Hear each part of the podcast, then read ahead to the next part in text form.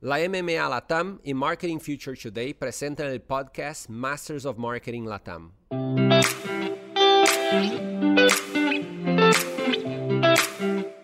Hola, soy Rocío Bravo, responsable de contenidos para Hispanic Latam de Marketing Future Today. ¿Con qué nos encontramos en la edición 2023 de South by Southwest? ¿Por dónde pasaron las conversaciones en los pasillos del evento que año a año promete anticiparte las tendencias que serán protagonistas y que de alguna manera funciona como una antesala del futuro? MMA te invita a escuchar a Nicolás Pimentel, Alan Turek, Damián Kirchner, Juan Melano, Diego Luque, Ramiro Fernández, Maxi Derrito y Seba Schumatle en un intercambio de opiniones y sensaciones sobre lo que esta nueva edición del Gran Festival de la Innovación brindó a sus asistentes. Hablemos un poquito ahora de conclusiones, de cosas que hayamos visto que estén más cercanas a nuestro día a día, algo que nos haya impactado en la forma en la que trabajamos, pensamos, sentimos, nos relacionamos con nuestros pares. Yo encontré una palabra que me hizo mucho eco y que la fui descubriendo en cada una de las charlas a las que fui, que era personalidad. Esa palabra personalidad eh, me resonó mucho porque es lo que termina vinculando, haciéndote ese vínculo con cualquier cosa. Y sobre todo la vi en eh, una charla del director de unos comerciales de Apple, que eran como cortos de historias. Eh, los típicos losers que terminan eh, eh, logrando su propósito al final de la historia, trabajando en equipo, eh, con las que te relacionabas mucho, no por ser loser, sino porque eran todos muy humanos. Y todo lo que sucedía era muy humano, podías generar un vínculo y esa humanidad se la terminabas trasladando al iPad que te querían vender, al iPhone que te querían vender, etc. Pero en absolutamente todas las charlas en las que fui durante seis días, escuché la palabra personalidad aplicada a algo. Y eso me parece que es lo que termina siendo interesante cualquier historia, cualquier película, cualquier eh, trabajo. De hecho, en el mundo de la publicidad se le llama tono de comunicación. personalidad siempre es. Las marcas tienen que trabajar mucho ese tono, porque a la larga volviendo a la, famosa frase llena eh, que está en todos los PowerPoints de New Age y en todos los sobrecitos de azúcar, para olvidarme de lo que me dijiste, pero no cómo me lo dijiste. Y el cómo, en, ese cómo está ese tono que, por ejemplo, con Diego trabajamos mucho con marca, siempre es cómo encontrás eso.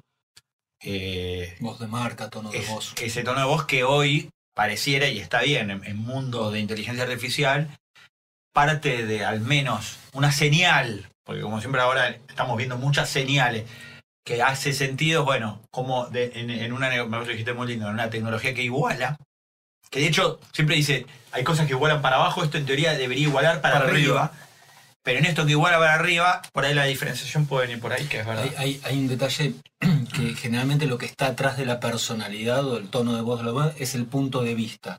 Y es qué punto de vista tiene esto que es lo que en definitiva termina formulando la personalidad.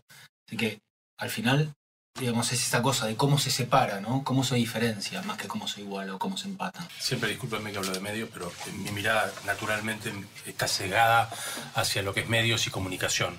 Pero para mí, el otro tema es la construcción de audiencias y el cambio en, en todo este, este nuevo ecosistema que vivimos de comunicación inmediata, de tiempo que cambia, de ruptura de parámetros de tiempo y distancia, de inteligencia artificial acelerando otros tiempos de una manera exponencial, es como creas una audiencia. Nosotros hablábamos aquella vez, caminando por la calle, que hay, hay un concepto que en transmedia básico está, que es el concepto de la creación de tu audiencia y tu fandom orgánico. Vos creá tus fans. Y esos fans, trabajá con esos fans, monetizá esos fans y después va a haber un público más amplio y otro más amplio. Pero si vos lográs construir una audiencia, ahora que cualquiera tiene un canal de televisión en el bolsillo y prendés y, y transmitís, ¿quién está del otro lado? Ahora, ¿cómo, los, cómo, ¿cómo creas una audiencia que sea una masa crítica que te permita hacer sostenible tu, tu tu negocio, tu contenido o llegar a un público determinado. Y, que sea tuya. Y que sea tuya, que no, se, que no se la quede en las redes, que no se la quede en el medio, que no se la quede en la plataforma, para dejar... Bueno, ahí me parece que hay, es, un debate de mediano plazo que viene ahora, ¿no? Hay un problema, de nuevo, en los medios Y es que con la ruptura de los, de los medios tradicionales y del, y del sistema económico que tenían las, el- la transmisión de las historias y del negocio de las historias y de contar historias, digo desde el diario de papel, la televisión abierta, la televisión de cable, las plataformas, la guerra de plataformas, eh, las redes sociales, ahí hay un montón de contenidos que hemos consumido nosotros, humanos analógicos y digitales, que ahora no encuentran dónde apalancarse. Hay ciertos productos que no encontraron todavía dónde, dónde encontrar su audiencia. Y ahí va a haber un acomodamiento y un cambio de cosas.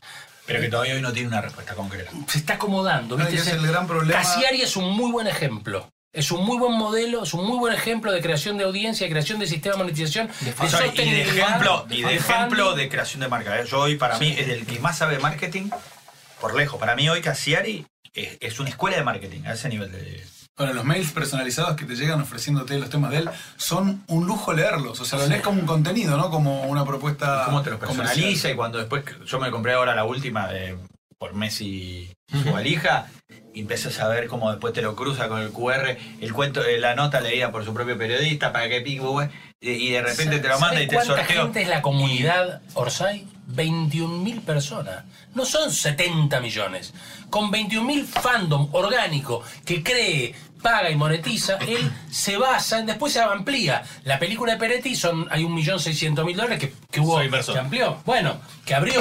Pero digo, hay algo ahí que, que, que la lógica y la teoría transmedia lo, lo viene hablando y que está sucediendo y para mí se está empezando a acomodar.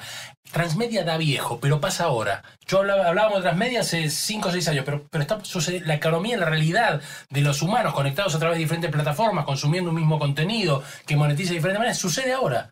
Es como que eso es lo que creo que pasa en el corto mediano. Y antes las audiencias estaban en un lugar, Claro. vinculados a determinados medios. Hoy no están en ningún lado y son multiplataforma y son multi, multiactitudinales. Digamos, hay un más de- personalizadas no es menor que Cassiari sea una persona yo creo que se viene otro gran desafío de las marcas globales. personas Sí. las marcas personas hay una atomización en ese sentido ya antes una marca o un medio era mucho más grande y hoy se hizo persona Exacto. y entonces eso es transversal Pero a no es, o- no es otra cosa que un creador de contenidos un- economía de la pasión que usa economía de la pasión distintas plataformas para llegar a su audiencia y, y formas de monetizarla Y es una audiencia global. Y eso es lo interesante también. Porque la audiencia de Cassiari está acá, está en Olivos, está en Londres, está en Dubái, está en todos lados y todos esperan a recibir sus productos. ¿Ustedes ven lo que pasó ayer en el Camp Nou? Sí, ¿Qué pasó? ya? lo de la Kings League.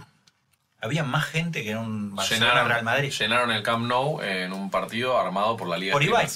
A partir de Ibai y su coso, decís, había más gente y se quedó no sé cuánta gente afuera. Creo que no hay más transmedia. que 92 eso, mil o sea, el- personas en el Camp Nou viendo un partido de mierda. Sí.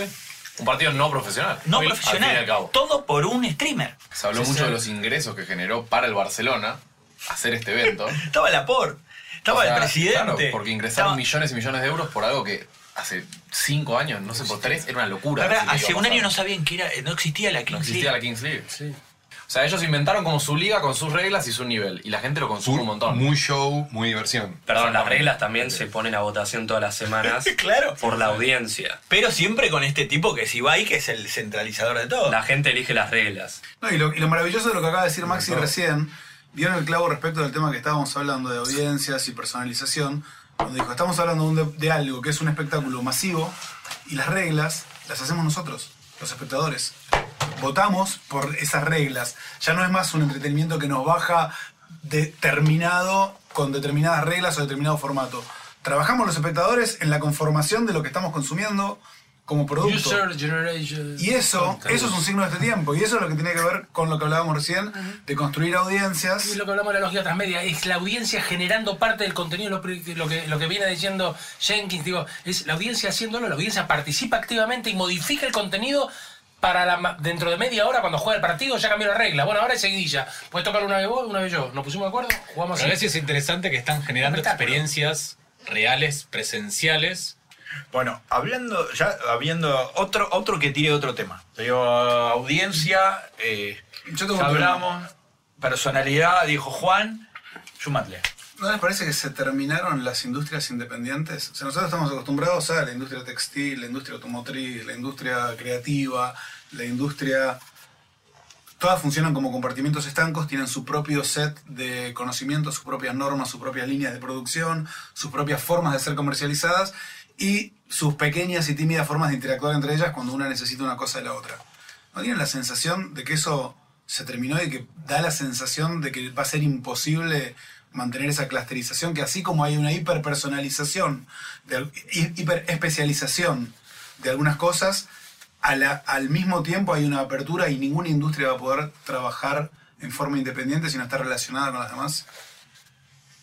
Explícate por qué lo ves.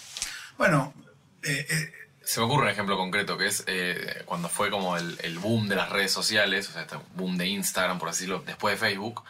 ¿No les pasó que todas las marcas y todos los oficios que se les ocurren, todos tenían Instagram y todos tenían que subir 10 stories y todos como que comunicaban desde el plomero hasta el que tenía unas empanadas?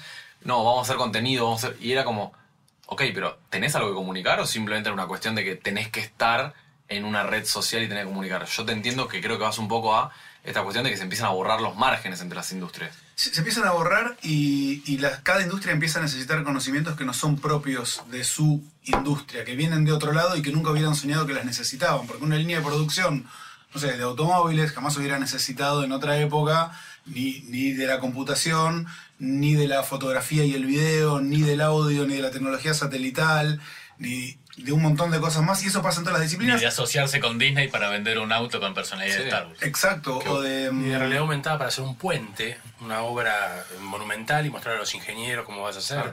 Yo traía el tema porque creo que, digamos, hace un re- en, en la charla anterior hablábamos de inteligencia artificial, hablábamos de educar a nuestros hijos, hablábamos de enseñarles lo que se viene y nosotros tenemos, la humanidad tiene un mindset de que eh, el médico es médico, el abogado es abogado, que cada uno tiene su, su línea de, de estudio y su profesión y me parece, tengo la sensación, tampoco tengo la certeza, de que para vivir con buenas herramientas el mundo que viene, tenemos que cambiar esta idea de que el generalista es malo.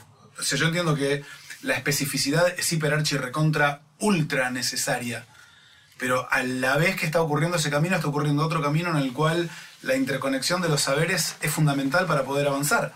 Porque si no, terminás en un. eh, eh, mirándote el ombligo. Lo que estás desarrollando a nivel tecnología o a nivel eh, conocimiento no te sirve si no lo puedes conectar. De hecho, Juan lo dijo al principio, desde otro lado, que él decía, hoy no hay industria que no esté con un proyecto madre en inteligencia artificial.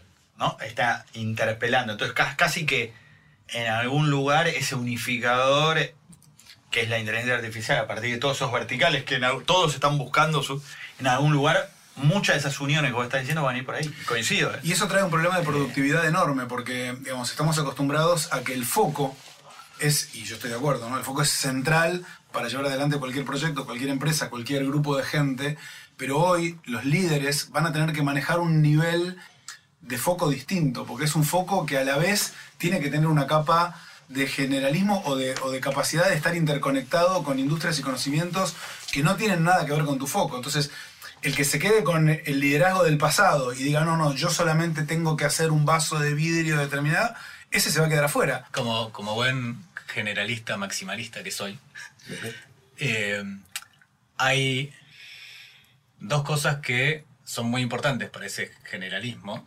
Y una es la adaptabilidad y otra es la capacidad de aprendizaje.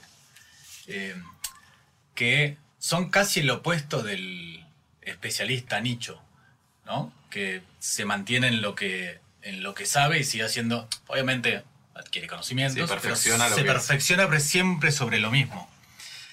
Y ahí yo creo que están en problemas los, los que solo pueden hacer lo que pueden hacer una cosa. lo que nos trae en un círculo mágico al comienzo de la charla, que es, por más generalista que vos seas, hoy podés utilizar un sistema como ChatGPT para que te ayude a a ser generalista, pero todo depende de la capacidad de hacer las preguntas correctas. Exacto. Y como decía la amiga Amy Webb, no es lo mismo preguntarle a ChatGPT, che, hacemos un análisis FODA de librerías que estén en la, en la zona de Vicente López, en un radio de 10 cuadras, partiendo de este alrededor, tomando como ejemplo ahí, de, dámelo en forma de gráfico, que decir, si pongo una librería en Vicente López Funca, no, esa es la diferencia, y ese generalismo, y eso es lo que me parece que potencia la creatividad. Esta, esta mañana mi hijo estudia historia. Y. Qué grosso, me encanta. Sí, este, empezó tercer año. Y me dice, tengo que arrancar con eh, origen de las religiones. Me dice, no sé por dónde arrancar. Y le digo, ¿le preguntaste? Ah, Me dice- Eva, dice. me dice, obvio. Le preguntaste. Le preguntaste. Le No, preguntaste. no, ni siquiera Ah, hace eh. falta aclarar. Le preguntaste y me dice, sí, obvio. Y le digo, ¿y? No, me tiró cualquiera. Le digo, ¿qué le preguntaste? Y entonces me dice lo que le pregunté. Le digo, no, no, no. Primero no es una pregunta, es una orden. Repasemos la Dile, orden. por favor. Repasemos la orden. ¿Cómo le hablas? Y empezamos a ¿Cómo le repasar la orden. Media hora después me dice, esto es increíble. Esto es increíble. Hay una cuestión cuando entran a. No quiero volver a ChatGPT otra vez, pero cuando entran, vieron que dice puede dar información incorrecta. Vieron que está el aviso. Se habló mucho en, en una charla que estuve yo eh, sobre el bias. El bias de todas estas herramientas. El que- sesgo. El sesgo, claro, ahí está. La, la traducción literal es el sesgo. Es cómo vamos a tener que laburar para perfeccionar estas herramientas también. Porque, claro, hay un peligro. Ahora tu hijo está estudiando historia. Hay un peligro con, con investigar ciegamente con estas herramientas todavía. Que es estas herramientas toman aprendizaje de todos nosotros. Y todos nosotros tenemos sesgos discriminatorios, tenemos sesgos racistas. historia es un sesgo. La historia tiene La sesgo. sesgo. Entonces va a haber un desafío muy copado en cómo se va a sacar ese bias. Que bueno, después hay un ala que habla mucho de lo que tiene la regulación y obviamente hay un ala que sobre el aprendizaje interno de la máquina. De igual manera, creo que está buenísimo poder volver a lo que dijo Juan, que es el sesgo también es la personalidad, la personalidad de la sociedad. Entonces ahí creo que vamos a tener una cosa muy copa que es cuando no exista el bias, si es que es posible eso, ahí sí yo coincido con vos que va a haber una singularidad tremenda. Bueno, Diego Luque, va- va- vamos a hacerte algo. Diego Luque, tenés un titular para resumir qué? El, eh, lo que te está Mi- mi pasando, espíritu, tu mi vuelta. espíritu. Dale. El fin escucha. del FOMO. Vamos. El fin del FOMO. No el principio del FOMO. No, el fin del FOMO. Porque hay otro, eh, Estamos- otro- estamos- algo más estamos- Yo, evolucionado. que estoy, yo estoy presentando el fin del FOMO. Todo esto es el fin del FOMO para mí. ¿Por qué? Explícate. Contame. Les dije que no podía. Ah. Les dije. No, está bien, es una visión, a ver si es una visión distinta. En vez de, Es interesante. en vez de que hay tanto que no lo puedo abarcar, ahora tengo las herramientas para abarcar lo que se me cante Sí. el pirulín. Sí, y, y ya digo como que el, todo lo que me estoy perdiendo medio que ya queda, queda un costado. O sea, no hay manera, no hay manera, es como una locura, no hay manera, no hay manera, o sea, hay que... Pero entonces ya es amigarte con que perdimos. Yo creo que por un lado es inabarcable y por otro lado empiezan a aparecer las herramientas para abarcar todo. Lo que creo es que como concepto deja de, deja de tener tanto sentido, que es el miedo a. Ya no tenés que tener miedo, o porque no podés o porque podés, pero el miedo a, para mí, eh, y esto es como personal, mi- mi- digo, yo siento que se empiezan a morir algunos de mis fomos.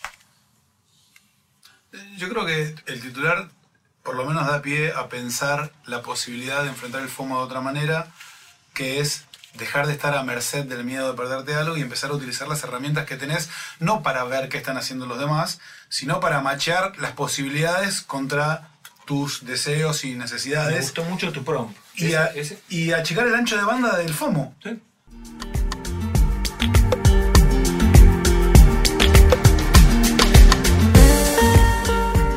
Creo que pasamos por tres o cuatro temas que son muy interesantes, ¿no? Desde la pérdida del FOMO, la necesidad de tener humildad, la era de la humildad, el valor de qué es y qué no es lo real y qué mundo vamos a soñar. Digamos, son cuatro temas muy interesantes que pasamos en este rato, que podríamos hacer cada uno una conclusión de alguno de ellos. Maxi, que habló poco. No, por favor. Es como el invitado de TBR, le habíamos hecho. ¿Le gustó el Yo programa? vine, vine a aprender. Eh, no me tocó viajar, así que vine a escucharlos. Sobre la inteligencia artificial, no, no me asusta al menos por ponerle desde mi lado de desarrollo de producto, eh, que, que- me saque el trabajo en sí. Sí lo veo una herramienta espectacular y me saca el FOMO de que así como nivela, digo, yo hace tiempo tendría que estar aprendiendo un montón de cosas, ¿viste? En- Encima en producto es como súper generalista. Y ahora el- la escalera es más corta. Eh, al menos a la base, para poder hacer algo. más corta. Llegar a aprender algo. Yo me, me pego a tu, a tu comentario porque coincido en, y me voy a pegar un poco a lo de Juan también. Creo que hay una cuestión muy importante que es, o sea, se habló mucho en South by de lo colectivo. Lo escuchamos desde Tilda Swinton hasta Tim Fer. Todos hablaron de una cuestión de lo colectivo. Y creo que nosotros vamos a tener la responsabilidad justamente para el futuro que viene de, como arrancaron nuestros antepasados, crea uno lo que crea en la transmisión de tradiciones. Nosotros creo que vamos a tener un rol de poder comunicar la manera que vivimos, los valores en los que creemos y lo que va a venir para adelante obviamente no lo vamos a vivir. Entonces va a tener una cuestión de nosotros dejar un legado y sí me pongo aspiracional, como dijo Juan, de que ojalá, ojalá todo lo que se viene y todo lo que escuchamos a nivel desarrollo tecnológico, a nivel empresa, a nivel la locura que escuchamos y que un poco nos dejó esta, este hasta miedo o fomo de qué nos vamos a perder o qué tan rápido están yendo las cosas, que ojalá nosotros podamos encontrar un propósito a todo y en esta, en esta ahí, en esta cuestión que va a ir cada vez más rápido y que vamos a sentir que las cosas van a ir cada vez más rápido alrededor nuestro, que podamos tener esta cuestión de visión colectiva, de decir, bueno, en esto creemos, esto es lo que queremos construir y esto es lo que vamos a legar. Después, obviamente, todo lo que suceda no lo vamos a contar tampoco. Al final del día todo es una cuestión de valores. ¿sí? Todo es una cuestión de valores. Y, y los valores tienen que ver en qué creemos y, y qué es lo mejor, lo mejor que podemos hacer con eso en lo que creemos. Yo creo que mm, la actividad más importante del ser humano ocurre en colaboración con otros seres humanos y como dijo Harari, también con seres humanos que no conoces y que si los conocieras capaz que irías a la guerra contra esos seres humanos. El único problema es si hacemos y soñamos entre todos o entre muchos un buen futuro para la humanidad o si tenemos el futuro que dos o tres quieran tener porque les conviene a ellos. Creo que ese es el nudo del problema y no tanto la tecnología ni el uso que le demos. No, yo voy a tirar una frase que se me ocurrió recién, que no sé si es conclusiva, sino hasta puede abrir otra cosa, pero el fin del FOMO, digo, bueno, si es el fin del FOMO, es el principio del qué, ¿no? Y se me ocurrió otra sigla que se llama el FOSI, que tiene que ver con esto del futuro generalismo, ¿no? Pero que era, por ahí quizás venga, y no lo sé, es una hipótesis, el FOSI, que es el Fear of Being Stuck In, o sea, haberme quedado pegado a algo. El, el missing out era quedarme Es afuera bueno. y el, este sería el medio quedarme adentro Quedarme varado quedarme adentro de algo cuando creo que hoy el peor pecado es quedarse quieto. Entonces, fear of, stuck, of being stuck in, el FOSI, podría ser también un- una buena conclusión. Esta fue la segunda parte del especial South by Southwest. Espero lo hayan disfrutado y los invitamos a seguir escuchando nuestro podcast Masters of Marketing Latam.